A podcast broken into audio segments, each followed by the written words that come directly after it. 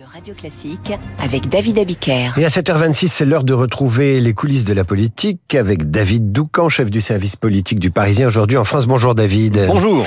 Le projet de loi immigration du gouvernement arrive donc lundi dans l'hémicycle de l'Assemblée nationale. Enfin, dirais-je, les hostilités commenceront d'entrée de jeu et brutalement d'ailleurs avec l'examen d'une motion de rejet déposée par les écologistes qui fait trembler le gouvernement. Oui, comme son nom l'indique, si elle est adoptée, une motion de rejet préalable entraîne l'arrêt immédiat de l'examen d'un texte. Ce n'est jamais arrivé depuis le début de la mandature, malgré 47 tentatives, mais cette fois-ci, les circonstances politiques pourraient en décider autrement. Voter en faveur du rejet euh, proposé par les écologistes, c'est tentant, a dit Olivier Marlex, qui de toute façon est déterminé à faire barrage au texte de Gérald Darmanin. Hier, en fin de matinée, le groupe LR, qu'il préside, s'est réuni pour en discuter sans être capable de fixer une position. Comme d'habitude, divisé, la droite est imprévisible. Les regards se tournent vers le Rassemblement national, dont les élus font avec gourmandise planer le suspense. Une réunion des 89 députés d'extrême droite est prévue lundi à 15h30, juste avant le vote, pour que Marine Le Pen fixe la ligne.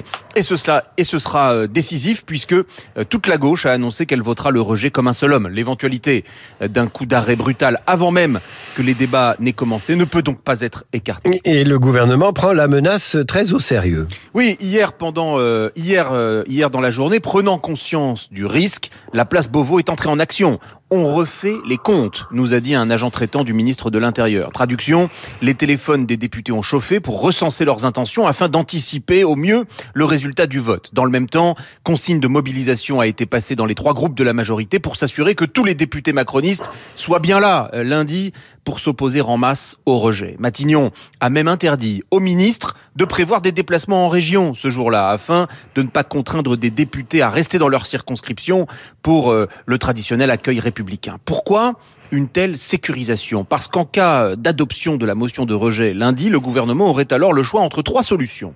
La première, faire repartir le texte au Sénat. En l'espèce, ce serait un voyage en absurdie, puisque les sénateurs l'ont déjà durci et adopté, perte de temps, d'énergie et de crédibilité. Deuxième option, déclencher une commission mixte paritaire sur la base du texte validé par le Sénat, mais avec de toute façon la nécessité dans la foulée d'un vote solennel dans le bourbier de l'Assemblée probablement voué à l'échec. Et enfin, troisième voie, le retrait pur et simple du projet de loi en race campagne. La peste, le choléra ou la variole? Que préférez-vous? Le gouvernement met donc à raison tout en œuvre pour éviter ce scénario catastrophe. Le risque n'est pas gigantesque, mais il existe alors Gérald Darmanin retiendra son souffle jusqu'à lundi 16h. Le mécano parlementaire expliqué par David Doucan, c'était les coulisses de la politique. On vous retrouve lundi, David. Merci. À lundi. Bon week-end tout de suite.